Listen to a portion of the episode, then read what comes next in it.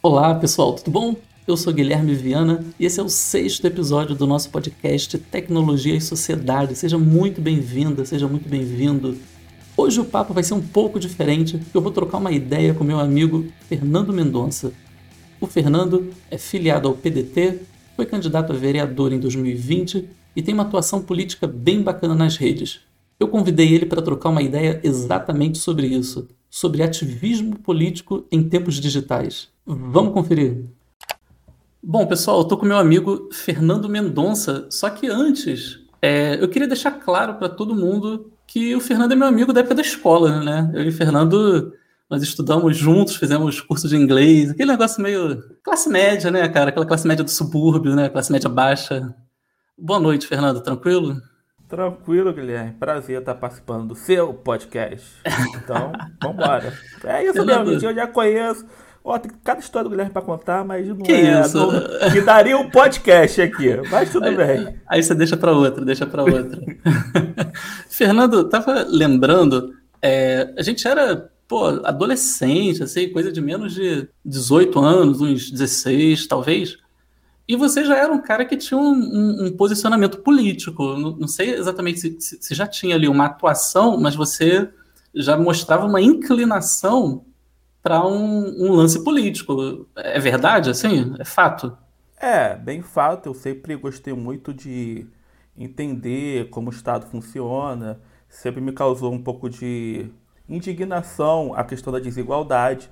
Então eu sempre me atentei. Fora que a minha família sempre também teve atuação política, ninguém com mandato, mas sempre participou. Então foi uma coisa muito natural. E conforme eu vou crescendo, claro que na adolescência, quem é do subúrbio não tem muito contato com a política, porque não tem programas estudantis no subúrbio, não existe muito, nós não temos muito acesso à informação. Eu costumo dizer que no subúrbio as pessoas são, são formadas politicamente pelas propagandas eleitorais, o que é um baita erro, tendo em vista que os partidos meio que abandonaram os subúrbios. É, então, assim, eu cresço, é, então eu começo, eu vou na minha faculdade de Direito, faço Direito na Universidade Federal Fluminense, e eu sempre quis participar. Só que eu sempre vi uma barreira, que era a questão do nosso sistema político, que também não é muito fácil você participar politicamente. Mas como eu faço Direito e venho, venho morar um pouco mais perto do centro da cidade, aí eu começo a ter acesso a algumas questões da vida política, reuniões de partido, que são geralmente no centro da cidade, não são no subúrbio, que é um uhum. erro. E então, eu acompanhando a política, eu fui contra o golpe contra a presidenta Dilma. Perfeito. E eu vejo uma pessoa que eu sempre votei participativamente da, da questão do contra o golpe, que foi o Ciro Gomes. Então eu, eu fico sabendo que o Ciro se filia ao PDT e começa a movimentação para ele vir presidente. Ele foi meu voto em 2002. Em 2002 eu votei no Ciro. É, depois no segundo turno acabou votando no Lula, o próprio Ciro apoiou o Lula. Mas aí ele volta, eu começo a me envolver, eu fundo um, um coletivo aqui no Rio de Janeiro de apoio ao Ciro Gomes, que em é 2000 o quanto? Cari... 2000 quanto, Nando? 2017. Aí ele, o Ciro faz o evento no Rio de Janeiro, na uhum. UERJ. Eu ajudo a organizar, o pessoal do PDT convoca voluntários para ajudar, eu sou um deles. E daquela galera ali, que não era afiliada, de fundo um coletivo chamado Cirão Carioca, que é uma página no Facebook para fazer apoio ao Ciro Gomes. E essa página dá super certo. Nós introduzimos a questão de memes e humor na campanha eleitoral do Ciro. Eu costumo dizer que foi a primeira, primeira campanha presidencial que insere essa questão do humor e do meme. Foi a nossa, depois o. o até que o bolsonarista na época nem faziam muito memes de humor, não. Eles faziam coisa meio de militar, Capitão Bolsonaro, bah. Um lance meio autoritário, aí, né? É, sim, sim. Eles faziam aquela coisa. Nós começamos a levar pro humor. E era interessante que essa militância do Ciro era a única que conseguia bater de frente com o Bolsonaro nas redes, com os bolsonaristas. Nem o PT conseguia. O troço dá super certo, a gente se destaca. E aí começa é, a minha filiação política e meu ativismo digital, por conta desse coletivo Cirão Carioca. E hoje a gente tem várias redes, tem o Cirão Carioca, no Instagram nós temos o Ciro Gomes Memes, nós temos o Twitter, nós temos a questão do TikTok, nós entramos agora, e foi nessa linha. Aí 2020, como era filiado ao partido, e o Ciro no Rio faz o segundo lugar, pelo Rio de Janeiro, o Ciro hoje seria presidente do Brasil, o partido me convida para vir vereador agora em 2020. né, justamente com essa narrativa pró-Ciro. Então, assim, foi isso, a minha, meu ativismo digital, que acaba virando um ativismo físico por uma campanha presidencial, me insere no partido político e me leva a uma candidatura a vereador. Cara, muito, muito legal essa, essa trajetória. Agora, você encontrou em algum momento resistência é, no pessoal do partido ou no próprio Ciro em relação a, a entrar nesses meios digitais? Porque tem uma é. galera que era da antiga que eu sei que tinha uma certa resistência, né? Com aquele ativismo que antigamente a gente falava mal, que a gente falava que era o ativismo de sofá, né? Era ativista do Instagram, né? A gente usava esse termo pejorativo. Isso acho que caiu por terra com 2018, né? Não sei. Sim, é o que, que acontece. Sempre, aconte, sempre falavam que a internet seria decisivo numa campanha política. Isso estão falando desde 2010, 2008, 2010, já falavam isso. Só que isso nunca acontecia de uma forma efetiva. E acontece justamente em 2018 com o Bolsonaro.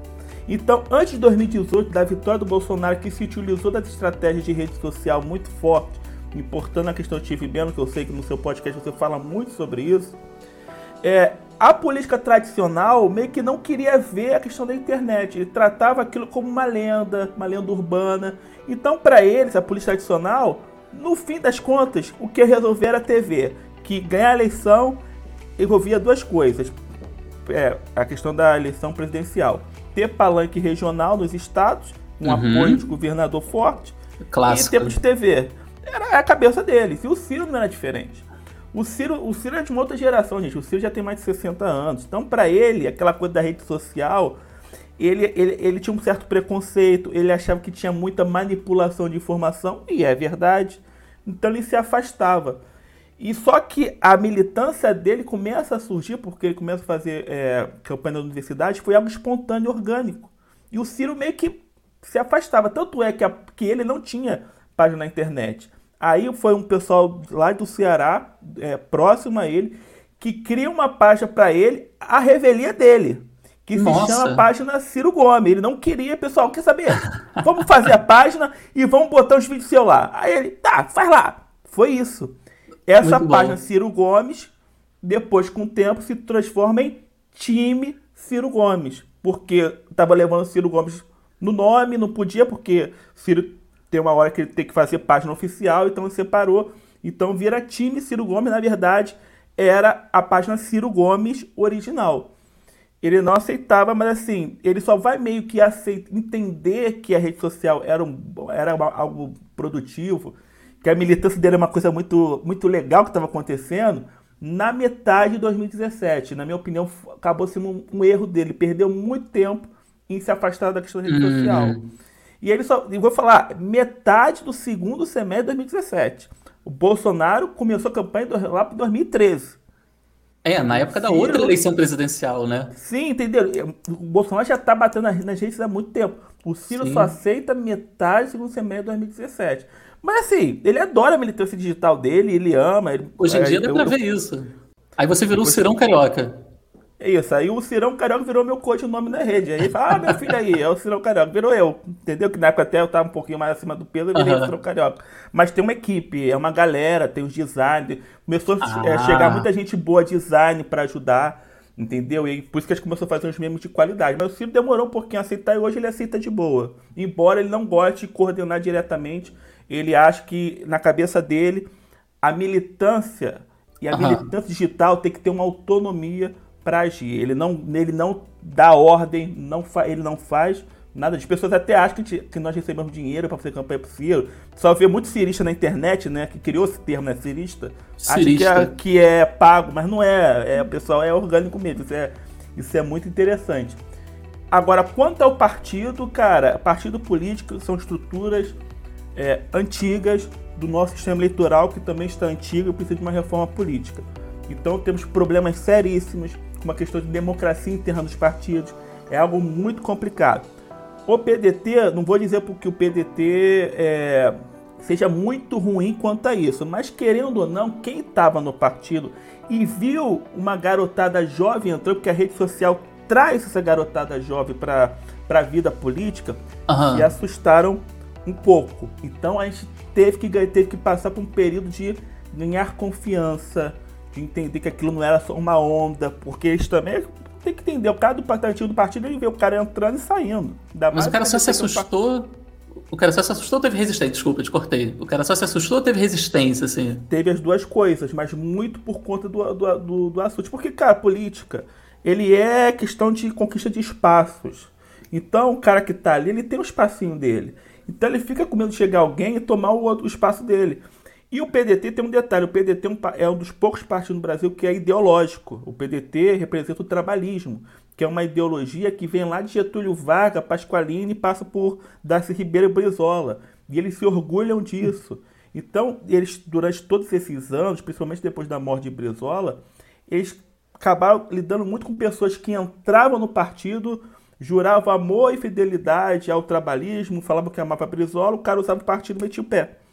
Então, por isso que quando a gente chega, eu até entendo um pouco essa resistência, porque é algo novo e tem a questão do espaço do cara. Então, demorou um pouco eles entenderem que esse movimento era, era algo que vinha uhum. para ficar. Até o próprio Ciro é, enfrentou uma resistência. O pessoal fala: ah, o Ciro troca muito de partido, vai vir para o PDT, daqui a pouco vai embora.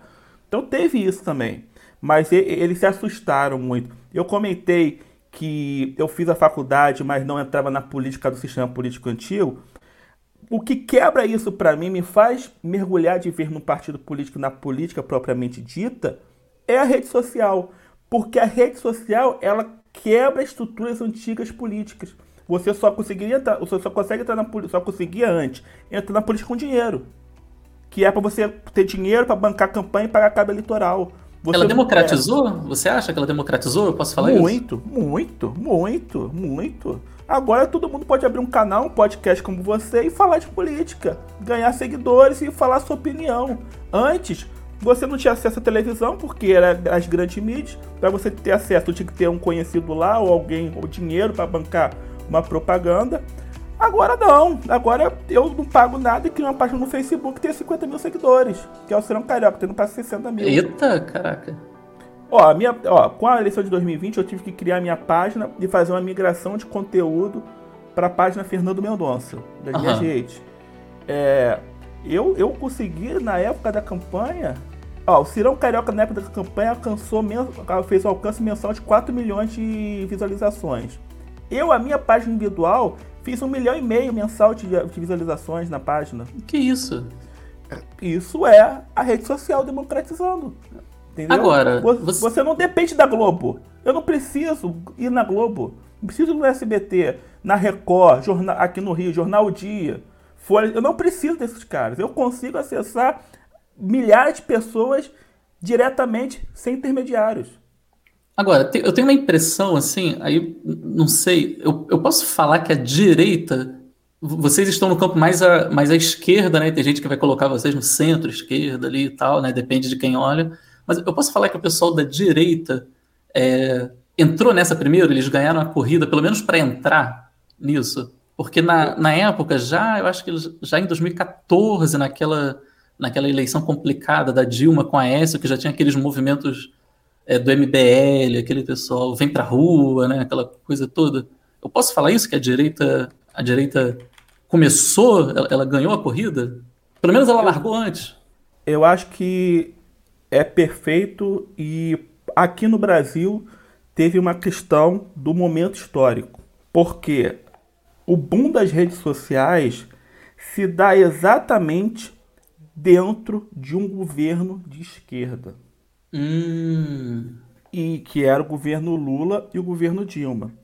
É, existe uma grande crítica a como o governo do PT lidou com a questão da comunicação. Eu não concordo muito porque o que, que o PT fez? Era o lance dos blogs. É Exatamente. Quando o Lula entra, nós ainda estávamos sobre a égide da televisão. E o que, que eles fazem? Eles, eles, eles dão força aos blogs, aos sites de notícias de, de, de ligados a ele. A grande crítica é essa. Que eles era de ouro. Era era de ouro dos blogs, né? Que a galera é, fala, eles né? só fomentavam, só fomentaram blogs ligados ao PT. A verdade é essa, todo mundo sabe disso. E, e tem até suspeitas de muito dinheiro ter vindo da, dos esquemas de corrupção terem financiado esses blocos. Então, ele foi uma lógica muito anos 2000. Oh, cara, você tá ficando velho, né? Anos 2000, ah, passado. Sim. Isso é porque mudou é. muito, né? De 10 anos é, pra mudou cá. muito, é.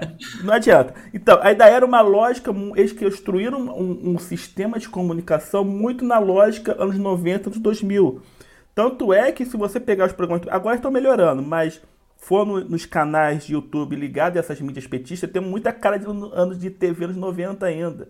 Sim. Então, e aí o que acontece? O Lula entra em 2002. 2006 ele se reelege. Ele está com a popularidade muito alta. Reelege a Dilma. Eles sentaram numa zona de conforto. Isso que aconteceu. Eles, eles ignoraram a rede. A direita, e a direita, quando eu falo de liberais, eles, não, eles estavam queimados por causa da questão do Fernando Henrique. E eles percebem que tinha um grupo cres, que, crescendo muito forte na comunicação e conseguindo massas que é um grupo religioso conservador. Então o Tico fala com o Teca e fala, quer saber? Nos Estados Unidos, os conservadores geralmente são associados aos liberais. Então eles começam a fazer investimento pesado nesse, nessa comunicação com os grupos conservadores. Aí surge um cara que é inspirado no movimento 5 estrelas italiano, Steve Bannon, que cria um, um método de trabalho justamente focado na questão do algoritmo das redes sociais e o Bolsonaro se aproveita e cai dentro. Porque ah, esse método de redes sociais, ele se aproveita de que o algoritmo, ele privilegia interação. Interação significa você está com raiva, você está feliz, você está triste, você xinga, você elogia, você curte, você dá coraçãozinho.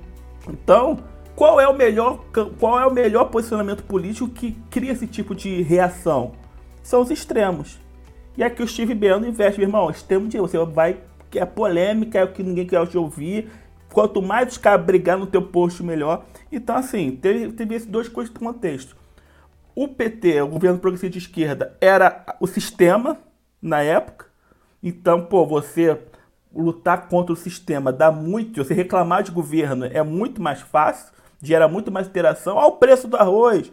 Eu lembro até hoje, a Dilma Tomate. Olha o preço do tomate. É muito mais fácil. E teve um cara lá fora que faz uma movimentação na extrema direita e alimenta os grupos de extrema direita no Brasil. Que aqui no Brasil quem venceu não foi a direita, foi a extrema direita.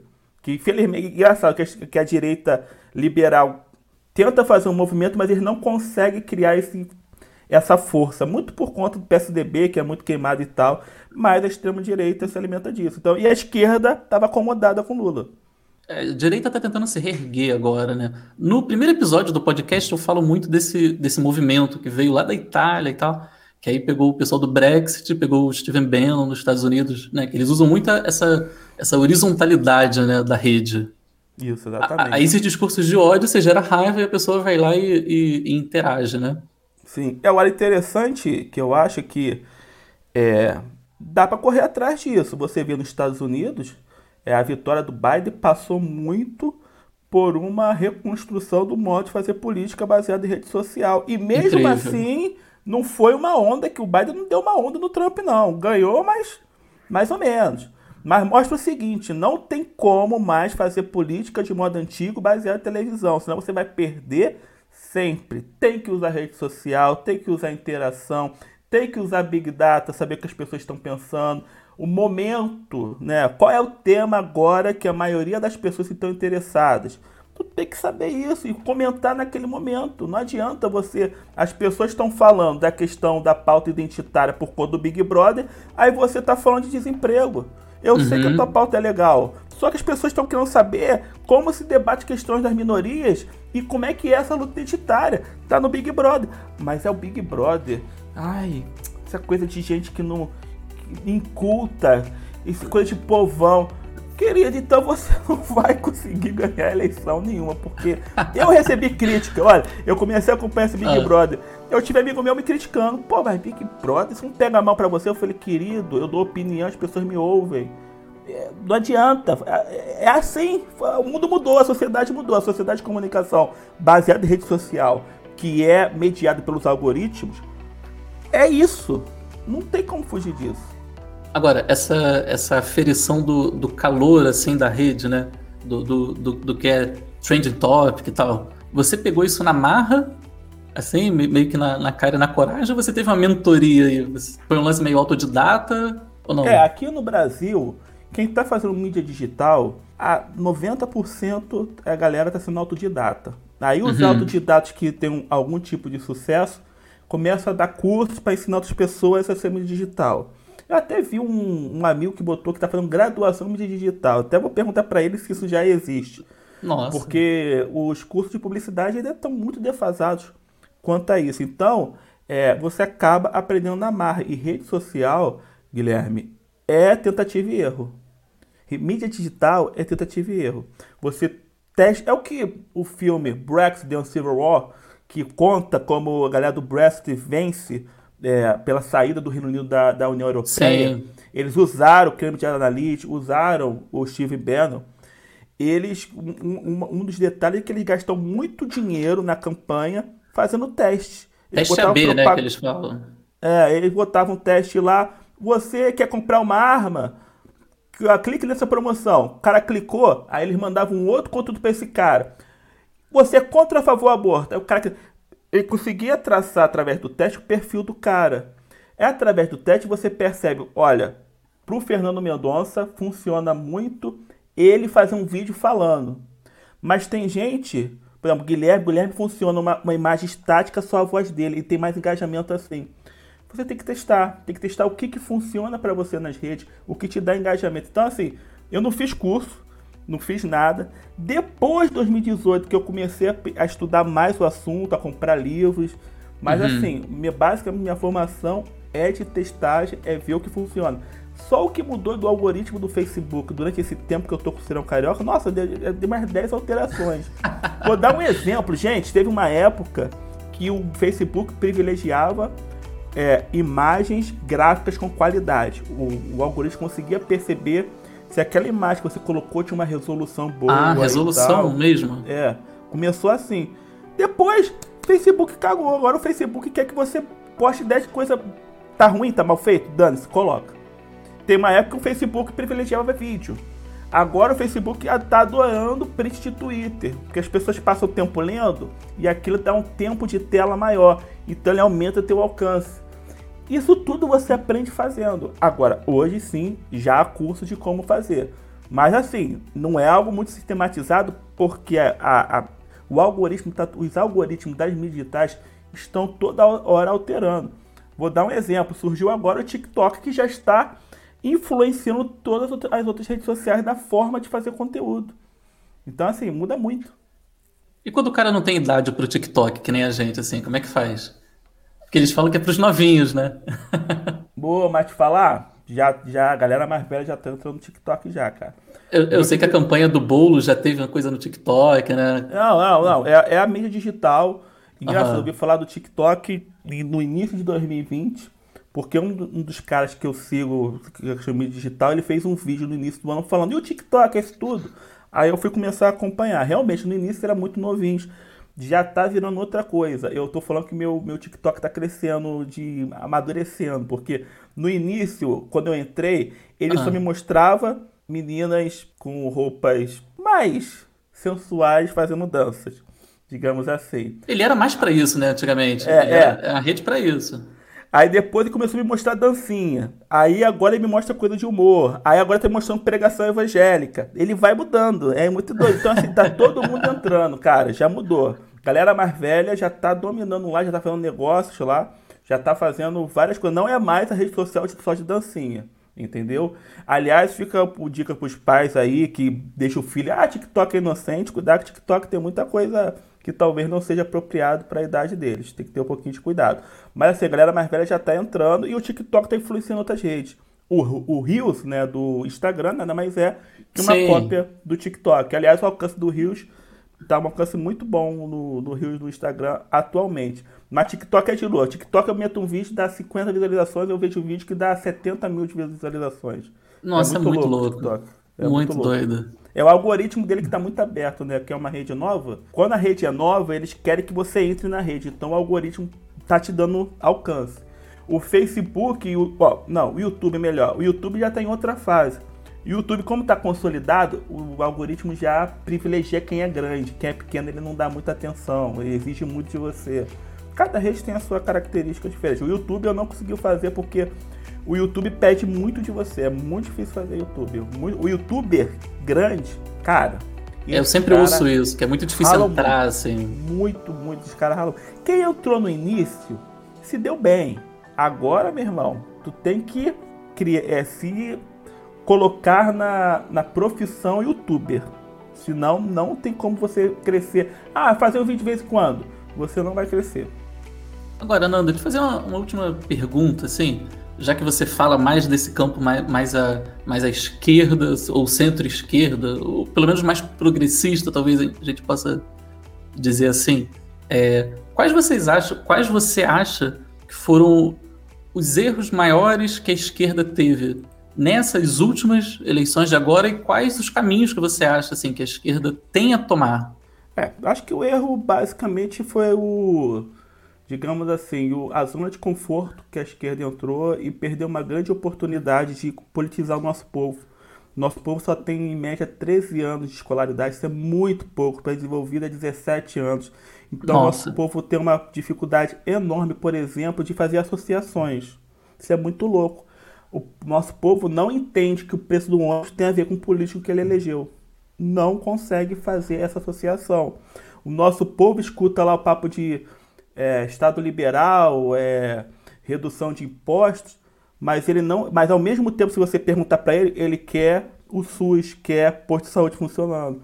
Então, assim, a esquerda perdeu uma grande oportunidade de politizar nosso povo e entrou numa grande zona é, de conforto. E teve a questão da comunicação que deixaram para lá e ele, por conta dos vícios da política tradicional, não se reinventaram, não buscaram se atualizar e tomaram um susto com a questão do, da eleição do Bolsonaro. E vou te falar, hoje você falar, ah, Fernando, estão aprendendo a lição? Mais ou menos, mais ou menos. Você né? acha, tá cara? Muito, muito longe ainda, muito longe ainda. Eu agora, assim que eu tô, tô ah, ah, nós estamos gravando esse podcast agora em maio. Pô, agora que o, o Ciro trouxe um cara bom de marketing, que é o João Santana, que o cara já tá totalmente já antenado. Cascudo, cascudo. Cascudo, mas ele se atualizou. Agora, falta um ano e meio de pra campanha. Demorou muito. Já tinha que ter sido 2018 pensando nisso. Então, assim, a polícia tradicional tem resistência, até porque isso envolve recursos, e aí volta aquela história que a gente contou do cara que tem seu espacinho, que o cara não quer perder um pouquinho daqui. Pô, mas vai tirar dinheiro de mim, do meu espacinho para investir num social media? Impulsionamento? Então, assim, tem toda essa questão. Nosso sistema, nosso sistema político, além dele ser antiquado, ele é muito atrasado, ele é muito lento para perceber a velocidade das coisas. E numa sociedade da informação que nós vivemos, que as coisas acontecem de uma hora para outra, difícil. Agora, Nando, é muito bom é, saber que a gente pode contar com pessoas iguais a você, assim, para a gente poder correr atrás desse prejuízo. Eu ia só pedir para fechar para você deixar é, as suas redes, o, a sua página do Facebook e tal, e, o, e, a página do Instagram. E o TikTok, né? A gente tenta, né? Mas, é, cara, fazer política é, é muito complicado, cara. É... Porque, assim, é, 2020, muita gente tentou, tentou é, fazer a política através das, das vias digitais. Não funcionou.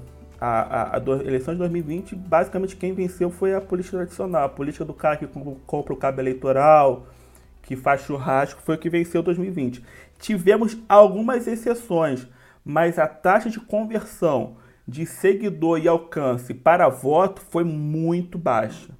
Isso mostra que, até, até eu fico brincando, que 2018 parece que a gente deu um, um avanço na questão da política democratizada pela rede social, parece que 2020 a gente deu uma, uma regredida, entendeu? Interessante.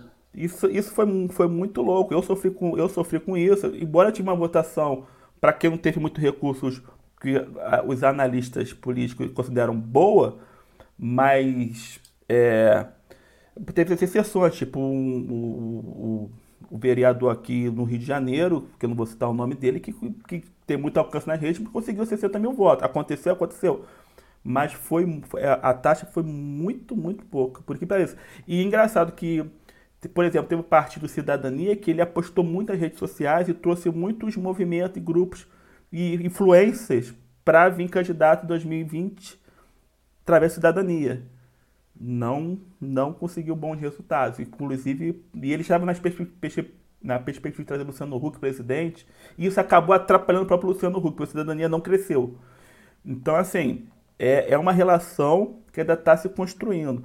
Até porque é, quem é mais, mais dessa sociedade das redes sociais, das mídias, é uma geração mais jovem. Nós não somos a maioria da população. Os nossos pais e avós, é, a, mídia, a mídia social dele é basicamente o WhatsApp e um pouco de Facebook. E basicamente eles usam para ver receita de bolo. Então, assim, a gente não pode. É, é, uma, é uma lição que eu trouxe. A gente não pode achar. Eu já tinha essa impressão, só que eu não tinha recurso para fazer diferente. Que só a mídia social é, resolve para você ser, conseguir um cargo eletivo. Não acontece. Nossa, eu vi casos de pessoas com milhares de seguidores terem vota, ter votação ridícula. Pessoas que eu falava, tá eleito. E não ter. Então, assim, a, a rua ainda é importante. Por isso que é importante você ter seu grupo político, você ter pessoas você ainda tem que conseguir recursos para fazer campanha. Ainda, isso ainda existe. Mas que a mídia, de, a mídia social, você também hoje tem que ter, tem que ter. Acabou que hoje a questão das redes sociais viraram um fator na, na equação, né? Um elemento na equação de uma eleição de, para um mandato. Cara, falando nisso, nessa, nessa campanha de rua, rapidinho, eu tenho que falar que o seu jingle ficou muito legal, cara. Quem fez foi o ah. Ives Pierini, ele é, da, ele é produtor e baixista da banda Black Dog. Com certeza vai ter alguém na sua, no seu podcast falando que conhece essa banda, que eles são cover quase oficiais do Led Zeppelin aqui no, no Brasil. Famoso. É. Vou Black botar um Dog, trechinho aí. É, o Black Dog, ele. Ele, inclusive, o, o, o cara da, da, da, Led Zeppelin já, já mandou vídeo para ele, falando que eles são a banda que mais chegam perto. Então quem fez foi o Ives Pierino, que ele, ao mesmo tempo, ele é gestor da lona, campo, da, da lona cultural de Campo Grande, na Zona Oeste do Rio de Janeiro. Ele, ele é o gestor cultural, a família dele que construiu a lona cultural é, de Campo Grande, Teatro Teos Osborne, aí ele acabou fazendo, ele votou, fez campanha para mim e fez o jingle para mim. Ah, maneiro. Nando, como que o cara, o pessoal faz então para te achar? Para me achar, você pesquisa no, no Facebook. É, agora tô, todas as mídias, né? Facebook, Twitter, Instagram, YouTube, TikTok. TikTok, eu, eu, eu tô mais trabalhando na rede voltada pro Ciro do que na minha, mas tudo bem. A digita uhum. Fernando Mendonça, que é fácil me achar. Só tem eu e tem mais um que é dublador. Dublador da Disney, inclusive. Eu quero conhecer o cara. Falei, cara, você é Mendonça também. Pô, tem outro ainda. Tem, tem. Ele é dublador da Disney, cara. Eu falei, caraca, Fernando Mendonça. Então você vai achar o dublador, você vai me achar. Fernando. Ah, geralmente eu boto Fernando Mendonça RJ, aí é fácil me achar. Lando, muito obrigado, cara, por ter disponibilizado esse tempo aí para trocar essa ideia comigo.